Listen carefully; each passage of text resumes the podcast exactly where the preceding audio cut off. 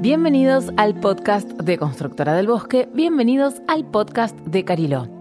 En el episodio de hoy tenemos a alguien a flor de piel. ¿Y por qué digo a flor de piel? Porque ella es dermatóloga y como se viene el verano, qué mejor que tener idea de cómo cuidarse la piel. Los invito a escuchar el episodio con Claudia Biesens. Ella es médica especialista en dermatología, láser y estética. Así que a disfrutarla y a tomar los recaudos que creas necesario para pasar un verano con muy buena protección. Bienvenida. Gracias, primero que ya te lo dije, pero por venir. La primera pregunta que hago es, ¿quién sos? Bueno, yo soy Claudia, soy médica dermatóloga. Eh, soy dermatóloga hace un montón de años, como 30, y amo esta profesión y siempre digo que fue amor a primera vista, porque yo la cursé en la facultad y dije voy a hacer esa especialidad. Me encanta trabajar con la piel y ayudar a cualquiera que tenga una enfermedad en la piel o quiera tenerla más linda o quiera cuidarla. Me parece que nada, es algo que así, lo siento de corazón. Porque eh, vos decís que la cursaste en la facultad y ¿cómo fue que te encontraste con esto? Eh, nosotros cuando hacemos medicina, en la carrera de medicina, cursamos cada una de las especialidades. Cuando curso esa especialidad, dermatología, yo la empecé y voy a un consultorio. Está la parte teórica en clase y después haces consultorio. Cuando estoy en el consultorio y estoy con un médico que ya era dermatólogo y veo cómo era el interrogatorio, el, todo, eh, el ver al paciente, yo dije, yo quiero trabajar sobre la piel. Me encanta eso. Todas las cosas que yo puedo ayudar, ver, descubrir y cuidar del paciente a través de la piel y me pareció que era mi especialidad porque nada, la sentía que era el área que yo quería trabajar y desarrollarme ahí. Y qué buchona que es la piel, ¿no? Porque, o sea, te, cuando los granos, la comida, como que ves... Te da vergüenza y te pones roja, ah. ¿sí? Y sí, sí, se expresa todo. Y además se expresa en la sonrisa, eh, se expresa siempre, siempre la piel nos está diciendo todo.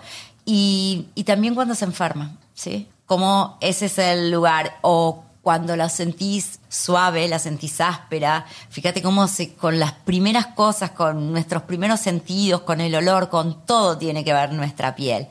Entonces, es algo que realmente hoy yo siento que la gente mucho, mucho necesita saber qué tiene ahí, por qué lo tiene y, y que realmente te dice, y esto es una enfermedad, esto no, esto está bien. Y bueno, uno les enseña a reconocer cuáles son las cosas normales y cuáles no de mm. su piel. Pero mm, la verdad que eh, hoy conocemos mucho, mucho de la piel y cómo interactúa y cómo interactúa también con nuestros otros órganos, ¿sí? Y a veces acompaña otras cosas que están en otros órganos y las expresa en la piel. Por ejemplo, tu hígado está con una hepatitis y se pone amarilla la piel, mm. ¿sí? Entonces, fíjate cómo lo podés ver como primer síntoma ahí. Entonces, eh, nada, es un órgano tremendo, ¿sí? Que tiene relación y mucha. Y ahí que me decías los olores, ¿qué onda cuando se eriza la piel? Ah, cuando nosotros eh, miramos que la piel tiene así erizo, es realmente porque al lado de cada pelito tenés un músculo que se llama músculo pilo Quiere ah. decir que ayuda a que ese pelito se pueda poner así. Expresa en realidad que está sintiendo un cambio de temperatura eh, o en general es un cambio de temperatura lo que lo dispara. Y eso hace que se ponga de una, se contraiga y bueno, y el pelito está de esa forma, ¿sí? Eh, pero realmente tenés un músculo, viene el pelo, el folículo y un músculo al costado. Y con lo espiritual, viste que a veces dicen, ay, se me puso la piel de gallina, como que te, dio una sensación de algo. ¿Tenés algún acercamiento a ese lado también? sí, porque todo lo del corazón se expresa, ¿sí? Entonces hay un cambio, ese se siente muy fuerte, ¿sí? Eh, hay un cambio, late más fuerte, habrá un cambio de temperatura, seguro que pasa por ahí, porque hay una conexión que no sabemos dónde está el hilito, pero llega. Pero está. Sí. Bueno, gracias por esta intro. Dicen que la piel es el órgano más grande. es verdad. ¿Es cierto? Es el más más grande de todo nuestro cuerpo. Pensá que es todo, todo es piel, desde el cuero cabelludo, sí, hasta la punta del pie. Y sí, y según tu tamaño, tu altura, va a ser la cantidad de superficie que ocupa esa piel. Pero realmente es el órgano más grande y expresa todo. Y, y las distintas texturas que tiene, ¿no? Claro, porque vos pensás que la piel tenés una piel en el cuero cabelludo, una piel que se llama semimucosa en los labios, otra que está adentro de la boca y es una mucosa. ¿Sí? Y la piel luego del cuerpo, en la zona genital, es una semimucosa o mucosa. Y bueno, y va sufriendo transformaciones, ¿sí? Va cambiando. Es decir, que no es una piel exactamente igual en, en todos los lugares, sino que se adapta a la función de cada lugar. ¿Sí? Y pensar, por ejemplo, en los labios, tiene a veces cuando uno pincha un labio, el paciente dice, ay, me duele mucho. Claro, porque tiene mucha, mucha sensibilidad ese labio. Tiene que sentir el frío, el calor, el dolor, todo, ¿sí? Y realmente tiene mucha sensibilidad porque tiene muchos corpúsculos de sensibilidad, ¿sí? En cada lugar s- son diferentes. Bien distinto, igual que en los brazos, que tenés más gruesito arriba y más finito y más adentro. Exactamente. Nada, uno no sabe por qué, pero todo está pensado así divinamente, ¿sí? Eh, con nuestra piel. Y mm, fíjate cómo, eh, por ejemplo, dentro de todos estos músculos corren un montón de vasos y vasos importantes, sanguíneos, para están protegidos por los músculos para que vos no te los cortes tan fácilmente y te desangres. Entonces, pensá que todo el cuerpo tiene como una ingeniería muy tremenda. Muy perfecta, ¿no? Sí, muy perfecta. Es, es muy lindo cómo además va madurando. Eh, cuando naces, la piel le falta todavía ciertas cosas, tiene que ir madurando. Y por ejemplo, en la adolescencia, cuando por la acción de las hormonas, todos nos desarrollamos, pero también crecen nuestros pelos y crecen las glándulas, entonces nos dan olor y sudamos, y antes lo hacíamos mucho menos. Entonces, claro, vos decís, esa piel de bebé es tan suavecita, es tan divina. Claro, es así, con ese olor divino, porque no suda el bebé. Mm. Sí, ese es el olor particularcito de bebé. Bueno, lo que nos convocó esa vez que te fui a ver el consultorio y dije, ay, Clau, el sol, el verano. Se viene el verano, estamos ya casi en verano. Hay como, tenemos un denominador común que es el sol. Entonces, quería traerte y que nos ayudes a, a ver cómo podemos cuidarnos del sol. No sé eso, ¿cómo me cuido? ¿Qué hago? Porque Bueno. aparte que va cambiando también un montón. Sí. Lo primero que todos les decimos es, bueno, las horas peores frente al sol siempre son de 11 a 4 de la tarde. Acá eh, en la ciudad de Buenos Aires, en un lugar de playa, en la mayoría de los lugares de playa, esa es la peor hora. Eso es porque el rayo de sol llega más perpendicular, así derechito hacia la Tierra y tiene mucha más cantidad, más dosis de rayo solar. Cuando el sol está más acostado, la dosis es menor. Entonces, por esa razón es que vas a quemarte menos a las 9 de la mañana que a las 12 del mediodía. Entonces, eso es siempre en esos horarios, entre las 11 y las 4, es la hora que siempre decimos con protección solar cuando estamos en un lugar de playa o al sol haciendo un deporte. Luego, cuidarse antes de llegar al lugar de exposición solar, ya sea la playa o un deporte, una cancha de algo, porque ya estás bien cubierta, llegaste y el protector ya actuó, ya se absorbió y va a empezar a cubrirte ni bien te expones. Luego, saber que cuando uno se expone, se baña ya sea en las piletas o en el mar, se salen la mayoría de los protectores. Entonces, lo ideal es volverte a poner protector.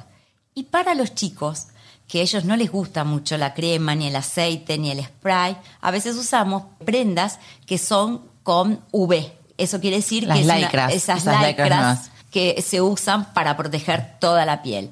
Y con esas lycras, o sea, ¿te evitas de ponerles crema? Porque yo los veo que están horas con el castillito, Sí. la palita.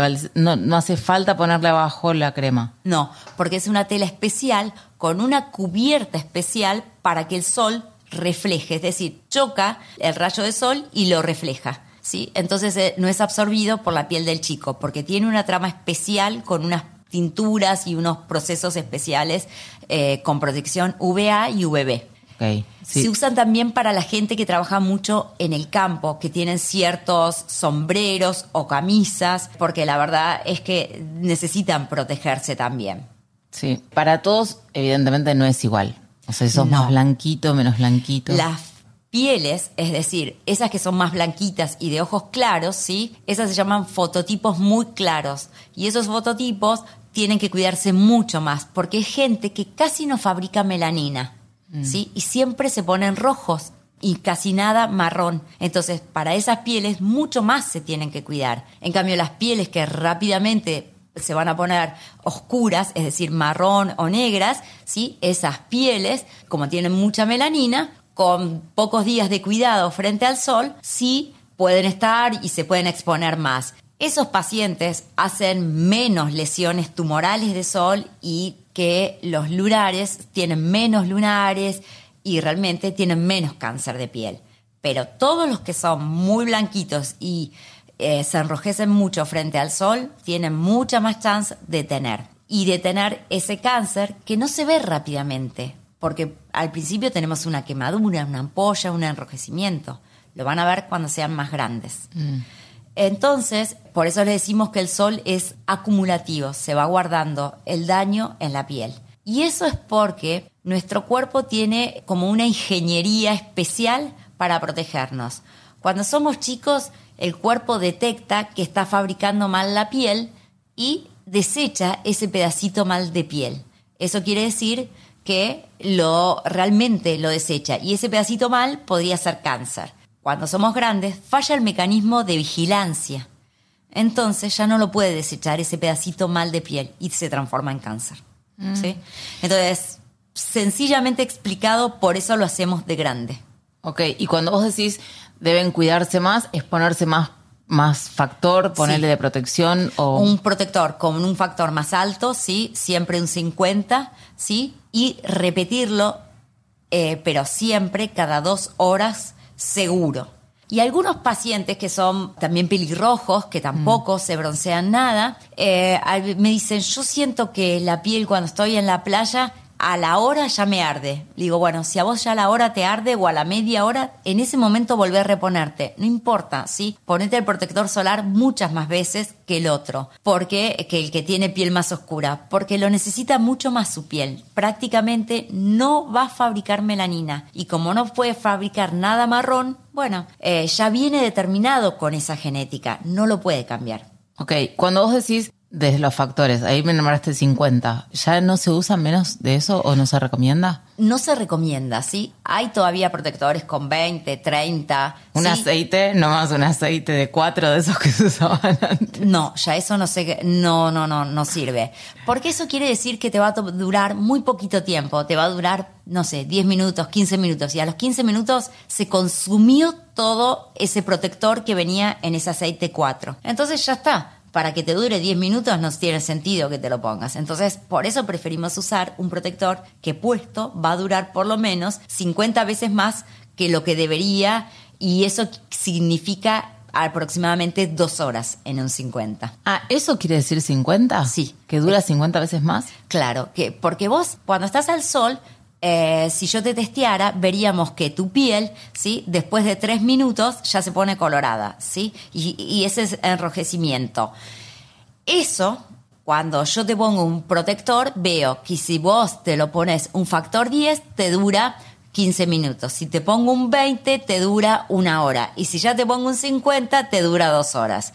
¿Sí? Entonces, por eso hoy se usan esos protectores. Porque prácticamente los otros duran tan poco tiempo que lo deberías repetir. ¿Sí? Y eso no tiene demasiado sentido.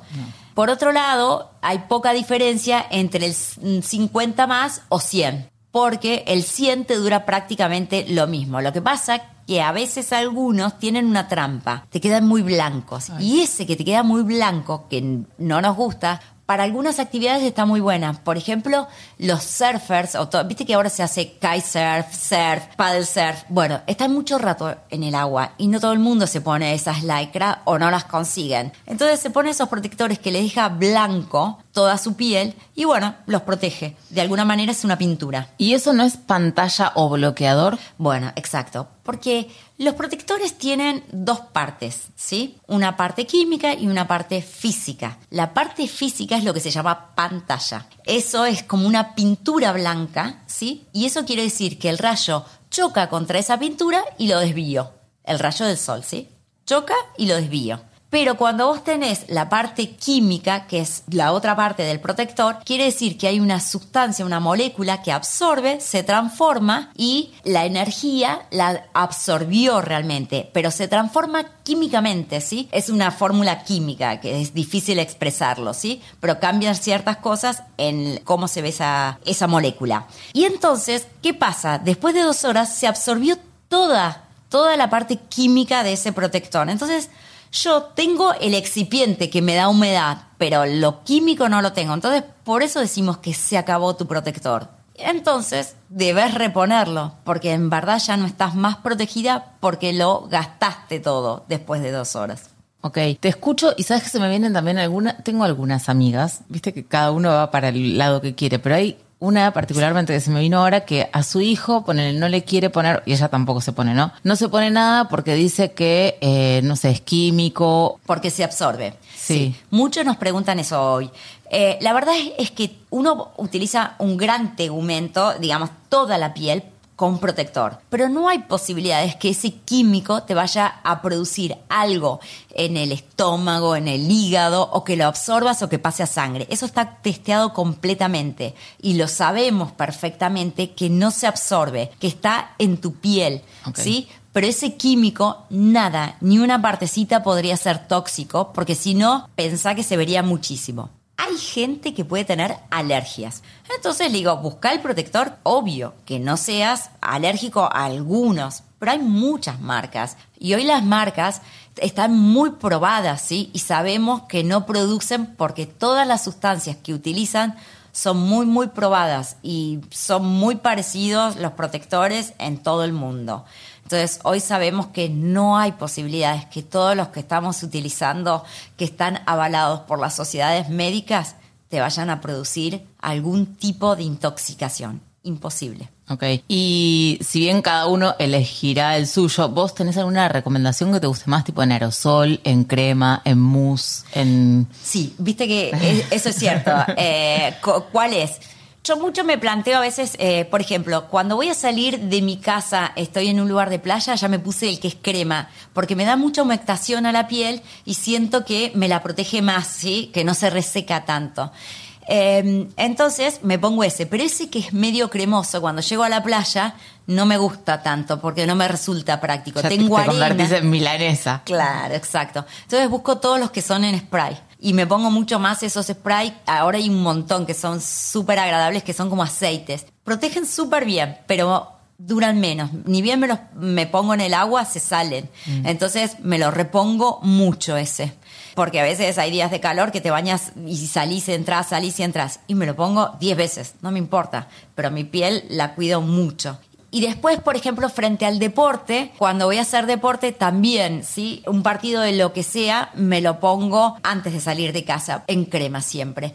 Y reconozco que me da fiaca hacerlo mientras estoy haciendo un deporte. Entonces le digo, pero si yo ya llego con mi protector, sé que las primeras dos horas voy a estar muy bien protegida. Ya está, la verdad que me cuido de esa forma. Y una cosa que a veces hago como truco es en la cara me puse el protector de crema alto y a veces me pongo y me lo vuelvo a poner otra capa porque me parece que me dura mucho más. Y realmente me da resultado porque la verdad por ejemplo, cuando salís a jugar golf, que son muchas horas, al ponerte más cantidad de protector, realmente siento que es una pantalla, que el sol choca y rebota. No pasa nada. Y realmente no me bronceo y cuidé toda mi piel y yo siento que es como mi crema anti-aging, anti-envejecimiento el protector, porque evita que tenga arrugas y que mi piel quede deshidratada de ese solazo que me pega. Claro, ahí no hay techito ni reparo a algunos árboles, bueno, acá en Caniló, pero, pero si no, no. Y ahí que nombraste la cara, ¿es, ¿es así que necesitamos un protector para el cuerpo y otro para la cara? Sí, porque, y es real eso. En nuestra cara tenemos muchas glándulas sebáceas, ¿sí? Que usamos ciertos protectores y nos sacarían granos, sarpullidos, ¿sí? O nos dan alergia. Y ese mismo eh, tan cremoso en el cuerpo es mucho mejor, ¿sí? Porque es más sequita la piel del cuerpo. Entonces, en la cara uso ese tipo y además vienen con agregados de ciertas cremas para que sea más fluido y te lo pases más fácil, para que no te ardan los ojos y a veces cierto protector del cuerpo te lo pones en la cara y con la transpiración sentís que te entra en el ojo y te arde. Mm. Entonces, eso también, ¿sí? Eso es algo que me preguntan muchísimo, sobre todo los hombres me dicen, me lo puse y mm, fui a un partido de lo que sea y transpiré y me cayó en el ojo y me arde. Entonces digo, busca porque estos son realmente no arden al ojo y están hechos de esa forma. Entonces, hay protector como para cada disciplina, te diría. Ok, sí, vi que hay unos que se llaman sport. Sí, exactamente. Eso que se llaman sport es porque tienen los componentes que no le arde al ojo. Y después también tenemos como unos que son en barritas, medios blancos, para todo lo que es, por ejemplo, una cicatriz. Tienen a veces una cirugía eh, en algún área y me, se me quedó esta cicatriz en el cuerpo o en la cara, entonces se lo pintan más de blanco para proteger que esa cicatriz no se pigmente y luego le quede oscura. ¿Sí? Okay. Entonces también esos son y se llaman para áreas sensibles o áreas especiales. Ok, acá estamos hablando más del verano, pero ahora que te escucho también estoy pensando que veo que recomiendan todo el año, ¿no? Ponerse protector. Sí, nosotros eh, ya decimos que el protector a la mañana, y ahora viste que hay eh, sobre todo un montón de protectores con color. Entonces ya muchas mujeres me dicen, yo cambié como la base de maquillaje por el protector, y lo usan todos los días, ¿sí? Entonces ya salen ¿Por qué? Pensá que a veces tenés un traslado de un lado al otro y con el sol de frente durante una hora o más manejando. Bueno, está buenísimo, saliste con tu protector, eh, tu parabrisas no tiene protección contra el UVA y el UVB. Entonces sabe que el sol te está bronceando. Y a veces en el invierno eh, hay mucho sol en ciertos lugares, igual te va a dañar y va acumulando de a poquito. De esa manera vos saliste con tu protector y estás maquillada y hiciste como dos pasos en uno y saliste muy bien. Y mm, muchos se acostumbran ya a usarlo y me dicen, no, yo ya lo uso invierno-verano porque con ese color estoy muy bien y me veo mucho mejor bueno, y se acostumbran y se cuidan y hoy ya la cara hay mucha gente que me dice, no, no, yo no me la quiero broncear para cuidar y protegerme. Por eso yo digo que el protector hoy es medio como una crema anti-aging, ¿sí? Realmente anti-envejecimiento. Y hablando de la cara y el anti-envejecimiento, el Botox que está muy de moda en estos días y el sol, como la exposición, ¿es normal o...?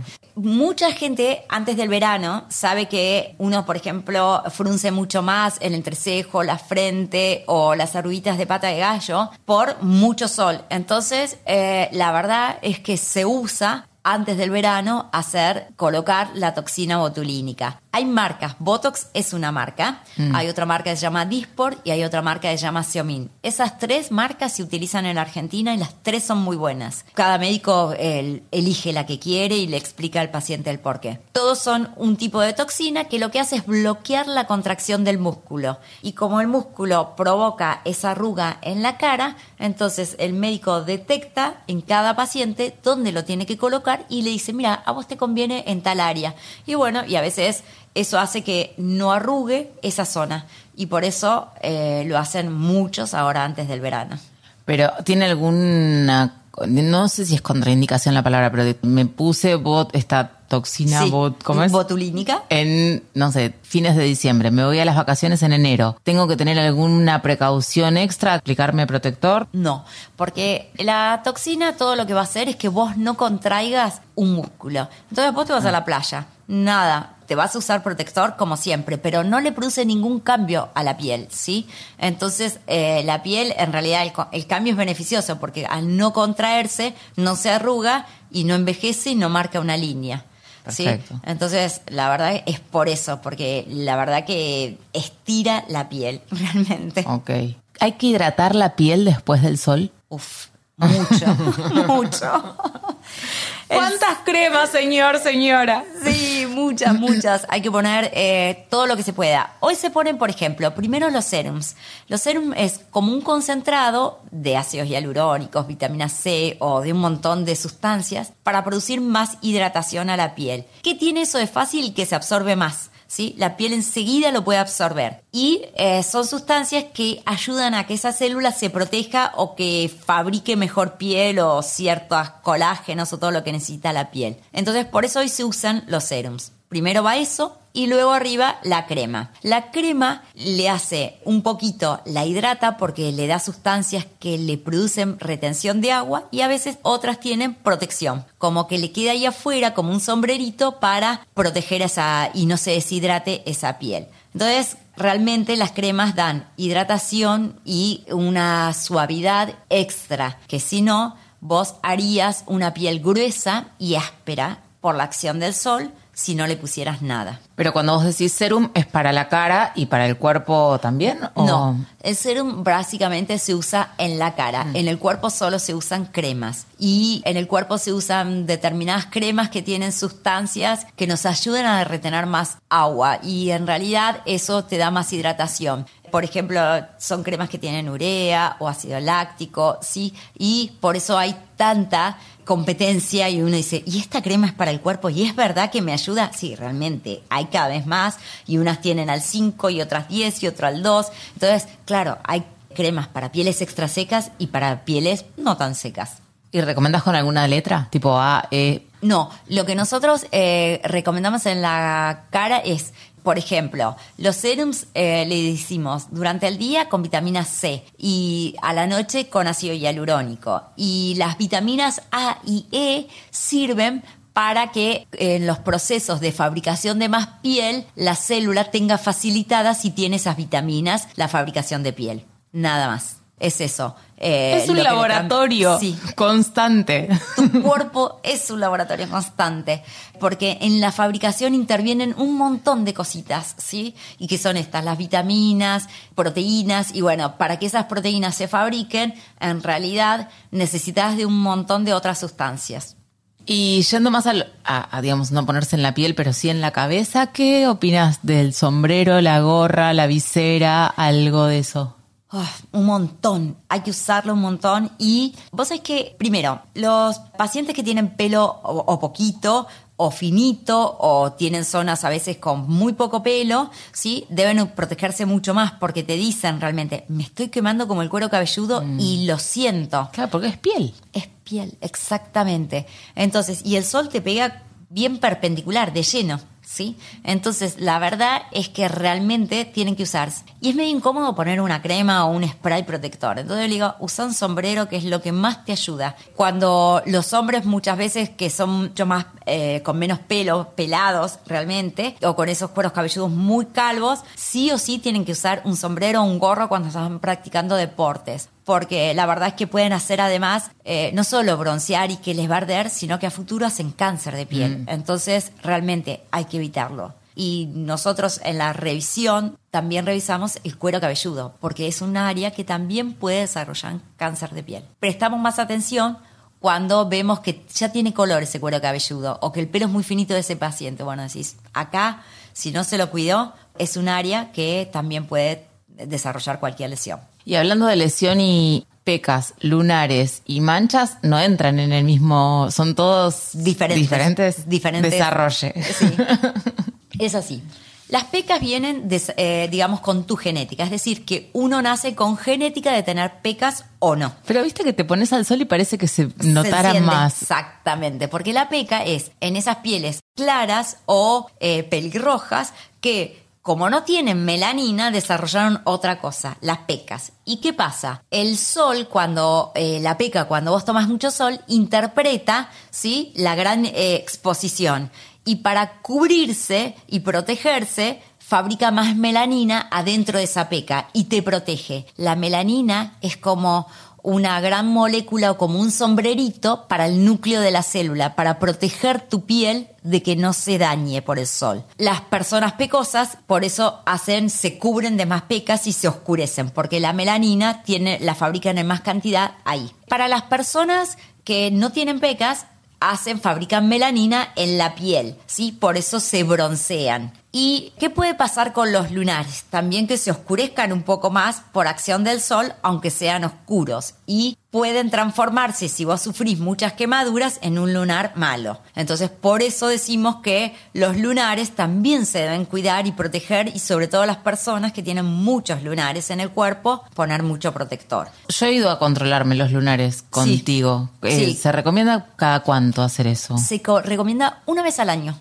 ¿sí? En general, todo el público, ¿sí? Es una vez al año. Uno va eh, al consultorio, el médico con un aparatito que se llama dermatoscopio te mida en particular los lunares que tienen riesgos y dice, ojo, este lunar cuídatelo. O te dice a veces, este míratelo. O a veces te dice, no, no tenés ninguno de riesgo listo, vuelve el próximo año y ya está. Los pacientes que son de riesgos, un poco es como hablamos antes, esos que tienen piel clara, que nosotros dermatólogos decimos fototipo claro y ojos claros. Eso es obligatorio una vez por año. Y los de piel más oscura, a veces yo le digo a algunos pacientes que no tienen prácticamente lunares, le digo, bueno, pasa dos años y no vuelvas. Y bueno, la verdad que lo podemos hoy advertir mucho más rápidamente el riesgo, ¿sí? Y mandamos muy precozmente a sacar lunares cuando no son malos, ¿sí? Mm. Antes. Y bueno, y eso salva vidas. ¿Y las manchas? Y bueno, y las manchas es un tipo de respuesta del cuerpo que tuviste muchas quemaduras, quiere decir, cuando eras chico en la piel y por eso tu piel se manchó. Normalmente eso se ven siempre a partir de una determinada edad en personas que tomaron mucho sol de pequeño. Alrededor de los 35, 40 años en adelante ya empiezan a haber manchas, tanto en la cara y el otro lugar que se ven muchas manchas es en el escote. Y más adelante en brazos y piernas. Así que es la gente que te pregunta si hay algún tipo de tratamiento para esas manchas. Yo la puedo sacar con láser, pero vuelven a aparecer porque ya hay cambio ocurrió en la célula. Quiere decir que es una célula que está manchada ya y le saco como la manifestación por un tiempo, pero luego de dos, tres años vuelve a aparecer esa mancha, porque está en la genética de la célula ya, en la fabricación. Y ya no lo puedo revertir eso. Entonces, hoy hay tratamientos para sacar manchas, un montón de láseres y lo hacen muy bien, pero sepan que eh, van a volver, ¿sí? Es por un tiempito. Sí, y bueno, eso es eh, lo que a veces no les gusta a los pacientes. Dice, todo me vuelve, sí. Todavía no los podemos curar las manchas del todo. Ojo que hay otras manchas que aparecen en la cara y es en mujeres, a veces más raramente hombres, porque viven en lugares muy altos o tienen mucha exposición y por acción de las hormonas, sobre todo en las mujeres, aparecen en la cara y se llaman melasma. Y eso es algo re común.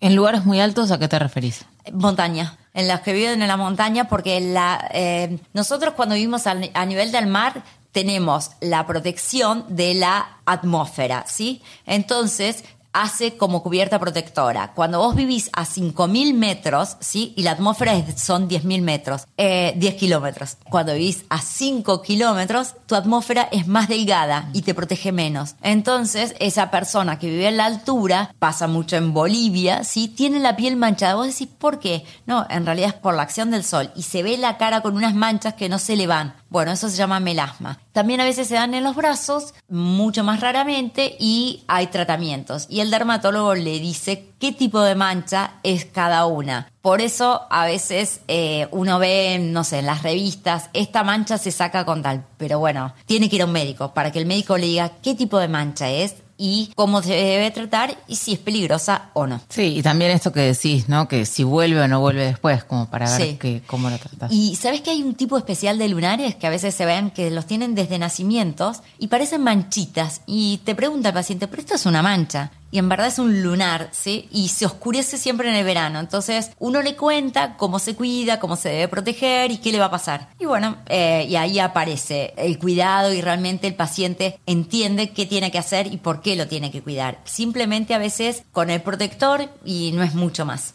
Son como los antojos. Esas, esas, esas que se llaman manchas café con leches y hay otros que se llaman nevos de Becker, ¿sí? Que son un tipo especiales. ¿Por qué le dicen los antojos? Como que una madre tuvo un antojo y te quedó el lunar. Esa es mito, mito, verdad. No, no, mito total, ¿sí? Porque era que no, no te compraron el helado, no te dieron chocolate y por eso el chico tiene ese. Pero es simplemente un mito. No sabemos de dónde viene ese mito. La verdad es que me encantaría conocer dónde arrancó el mito, cuándo no lo encontré. Un día lo busqué porque di una clase de mitos y verdades y no sé, todavía no lo pude detectar de dónde venía. Pero bueno, es de hace un tiempo atrás, ¿no? Sí, sí, el folclore, como el folclore popular. De forma de frutilla, de encontrar un montón de cosas. Lo que pasa es que después hay otras cosas que son las manchas coloradas que también se llaman, verdaderamente son angiomas y son frutillas, le dicen algunos. Bueno, Esos eh, se desarrollan mucho a veces cuando naces y después solitos retrogradan. Quiere decir que desaparecen completamente o casi del todo. Y, eh, y eso también eh, los llaman antojos. Entonces están las manchas café con leche y los angiomas. Los dos son llamados antojos. Bueno, Clau, algo que... mm, ah, no, ya sé, que quería preguntarte. La vitamina D, que se puso recontra de Ah, moda. sí. Como la vedette de las Sí, vitaminas. Sí, la, la vitamina D tiene muchas funciones. Entre ellas, una es ayudar a que vos produzcas hueso. Si vos tuvieras siempre, dicen algunos, puesto un protector, no podrías fabricar vitamina D. Pero yo le digo, nadie es tan perfecto que usa siempre el protector. Así que la vitamina D la fabricás. Lo que pasa es que hoy sabemos que mucha gente está guardada todo el año y no tiene exposición casi al sol. Entonces, la verdad es que en esas personas le da baja la vitamina D, pero porque nunca se exponen, son muy blancos y con nada de exposición. Entonces, en esos acostumbramos a decirle, podés tomar un poco de sol y con que estén cinco minutos de espalda le va a alcanzar sin que se eh, estropeen y se manchen su cara. Y por otro lado, la vitamina D cumple funciones de protección inmunológica, quiere decir que te da defensas, te da defensas contra un resfrío, contra un montón de virus, por eso es importante. Pero si el paciente lo tuviera muy baja, se toma por vía oral y la toma es muy sencilla, se hace una cápsula por mes y es facilísimo. Enseguida de esa manera levanta y entonces digo, no, no es necesario tomar sol, ¿sí? Y la verdad es que es un mito de que, ay, si te pones protector no vas a tener... No, no, no, no. La vitamina D siempre la vas a fabricar igual. Y en las personas grandes, es decir, ya en la tercera edad, a veces, aunque tomen sol, no fabrican. Entonces sí o sí tienen que tomar por vía oral,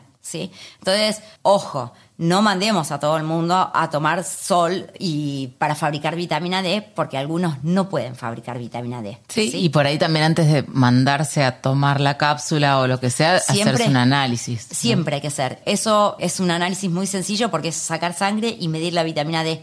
¿Sí? Y se mide y se ve el nivel. Y por otro lado, si eh, hoy se hacen estudios que se llaman densitometría, que miden cuánto hueso tenemos en ciertos lugares para evitar fracturas. Y bueno, y eso hace que una persona tenga unos huesos más duros o más blandos, es decir, que se podrían quebrar más fácilmente, y a ese, además de tomar vitamina D, hay que darle otras cosas más. Así que eso lo ve realmente el médico, ¿sí? Y no puede el paciente automedicarse, ah, yo con vitamina D, ya está. No, eh, hay que medir otras cosas más. Me viene a preguntarte qué onda las pantallas y la tecnología, Ah, los teléfonos y bueno. las computadoras con Sí. esos rayos que despiden. Sí, hoy las pantallas despiden un tipo de luz que se llama luz azul, ¿sí? Y se hizo un montón de estudios si, esos, eh, si esa luz es dañina realmente. Hay bastante todavía controversia, porque además la luz azul se usa para ciertas cosas, ¿sí? Es una longitud de onda que es luz azul,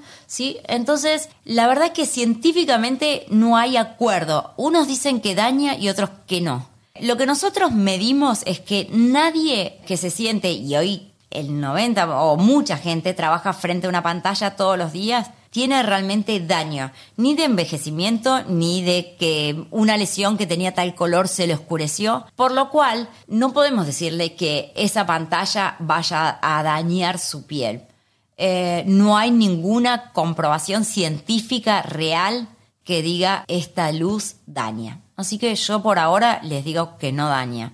Algo que hayas, eh, no sé, de tanto, lo que viaja esta mujer en congreso, evento, todo, algo que hayas escuchado últimamente por en este último año que te haya llamado mucho la atención y lo quieras compartir. Hoy en realidad todo lo que nos llama la atención es hacia dónde va cada una de las disciplinas en la, en la medicina. Cada vez más sabemos cómo nos tenemos que cuidar y cuántas cosas nos ayudan. Entonces, cuando hoy se discute, por ejemplo, esto de la protección solar, no, no hay discusión. La protección te salva, te salva de tener cáncer de piel y sabemos que cuidándonos hoy desde chicos evitamos que de, a futuro tengan cáncer. Está completamente comprobado. Luego, Hoy con la inteligencia artificial se va a dosar a nuestros equipos, eh, ¿sí? ¿Y a qué equipos? A esto que nosotros llamamos dermatoscopio. Entonces, dentro de un tiempo, nuestros dermatoscopios, ¿sí? Ya van a ser como inteligentes. Yo lo voy a pasar y lo voy a mirar en la pantalla y la pantalla ya me va a analizar y me va a decir, este sí, este no. No solo va a depender del ojo del médico,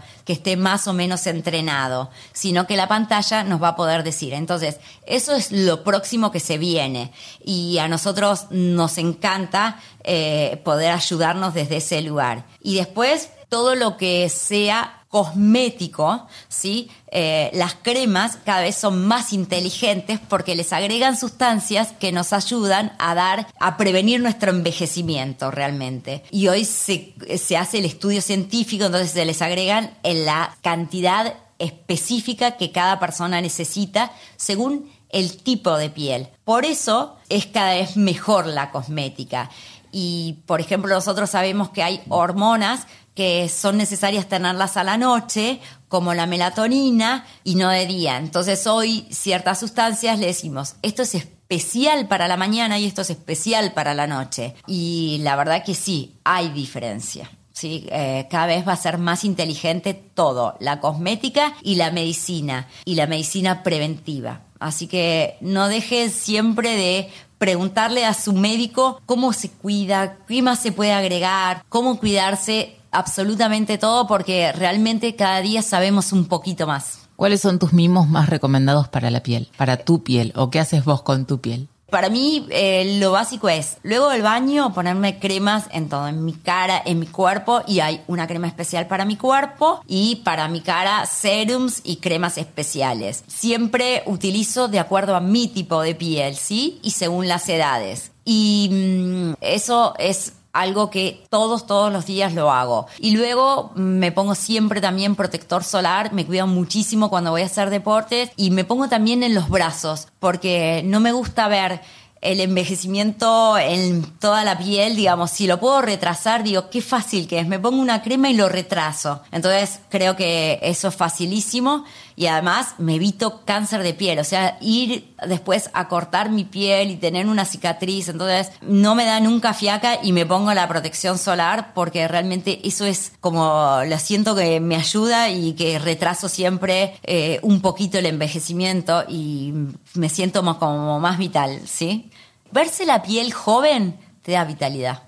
Y que no solo es por las cremas, sino también el agua y otros factores que ayudan, ¿no? Sí, eh, el agua es súper necesaria. Hay un montón de gente que me dice, yo me pongo en el celular ahora y me ayudo y mm, así tomo agua. Y la verdad que es realmente súper necesario. ¿Alguna otra, además del agua? Mm. Digamos que no sea de crema.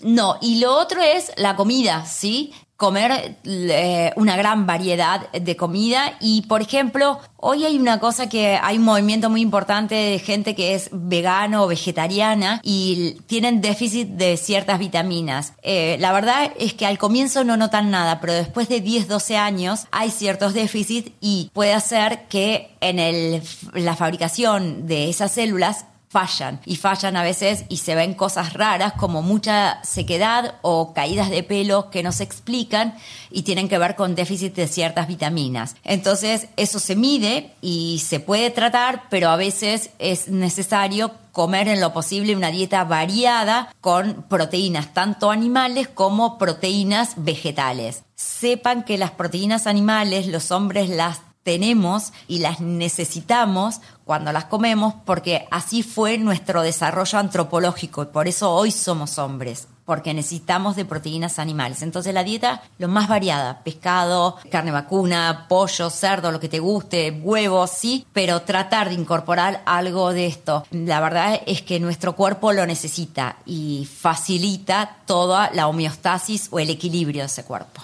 Eternamente agradecida Muchas gracias por haber venido hasta acá y por enseñarnos todo con tanta pasión. Un placer, gracias. A mí la medicina me gusta así, de corazón y para mí es pasión. Así que bueno, siempre expresar para que el otro, todos mis pacientes puedan entender cómo es el mejor cuidado. Siempre esa relación entre lo científico y lo humano es súper, súper necesario y ese es el, digamos, la función del médico, traducir todo lo que hay. ¿Sí? Todo lo que vas incorporando, traérnoslo hacia la mesa. Exactamente. Así que bueno, a disfrutar de cada uno de su médico y preguntarle todo. Gracias, Clau. Un beso. Un placer, Silvi. Gracias por escuchar el podcast de Constructora del Bosque. Gracias por escuchar el podcast de Cariló. Acordate que podés seguirnos en redes arroba Constructora del Bosque y también podés mandarnos tus mensajes y recomendaciones para los siguientes episodios. Gracias, que tengas un excelente día y que recuerdes que para que eso suceda va a depender bastante de vos.